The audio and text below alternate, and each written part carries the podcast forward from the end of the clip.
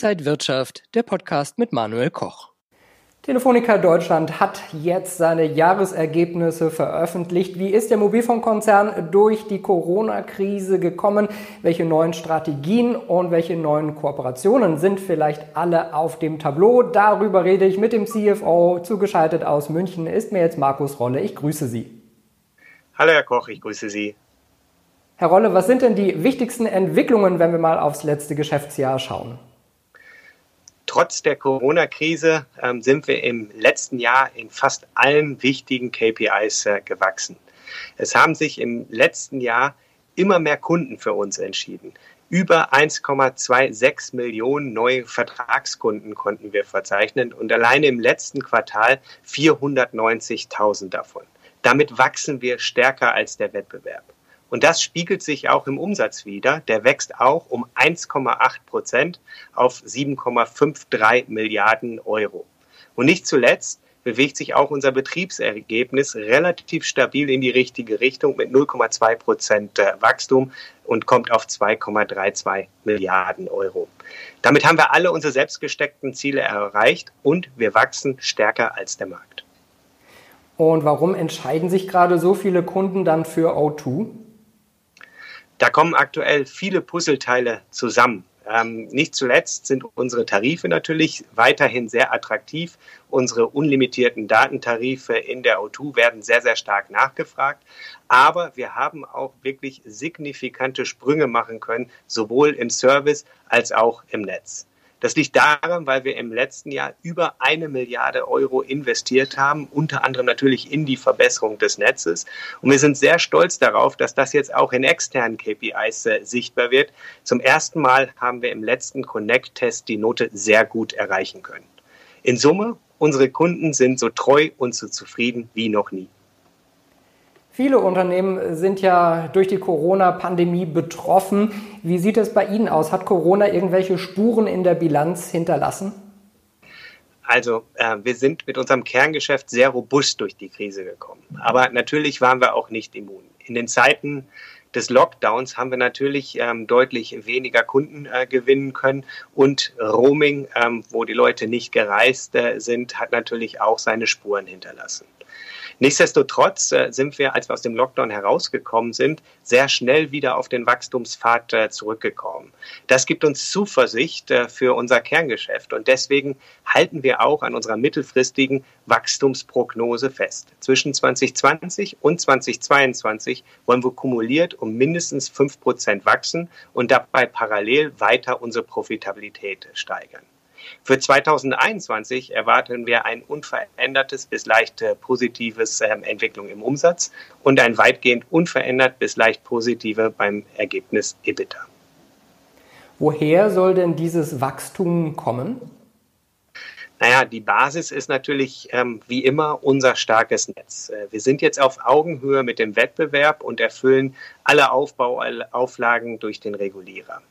Jetzt konzentrieren wir uns auf die drei strategischen Prioritäten, die auf dieses Netz aufbauen.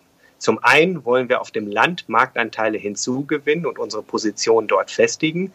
Zum zweiten wollen wir unsere Position im Geschäftskundensegment deutlich stärken und Marktanteile ausbauen. Und last but not least wollen wir verstärkt auf Bündelangebote setzen, also auf Angebote, die aus Kombination von Mobilfunk, Festnetz und Zusatzservices äh, bestehen.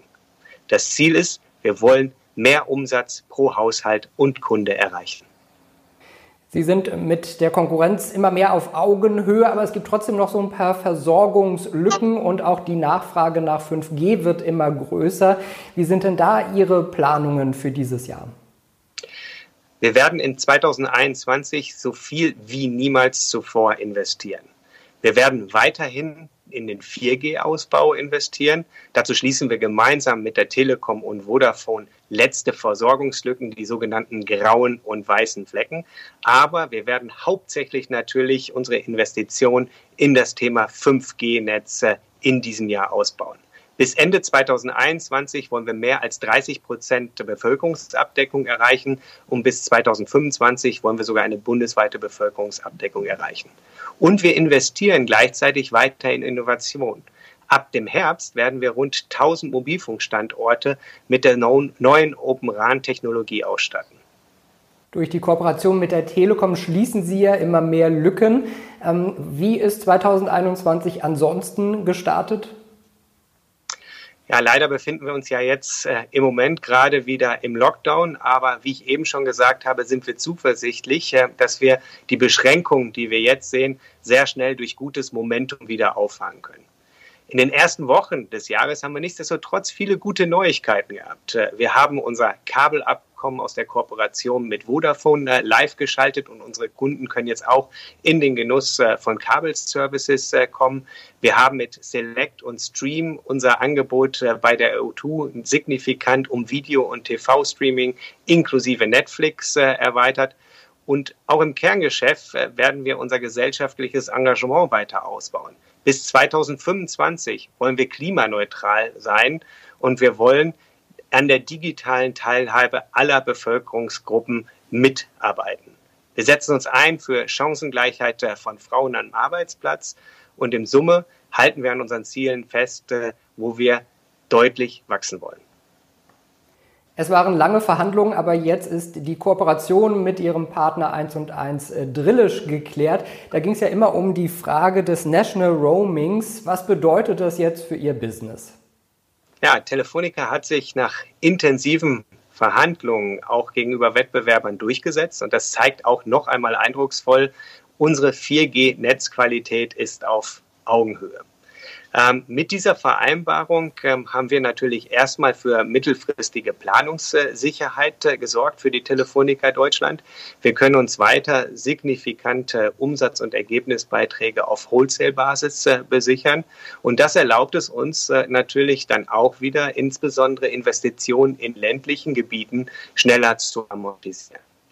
In Summe ist das äh, National Roaming Abkommen äh, für uns äh, sehr wichtig und wir freuen uns, dass wir mit dem Partner jetzt wieder weiter nach vorne gucken können. Also auch für 2021 viel zu tun und viele tolle Projekte. Markus Rolle, der CFO von Telefonica Deutschland, ich danke Ihnen für diese Details. Vielen Dank.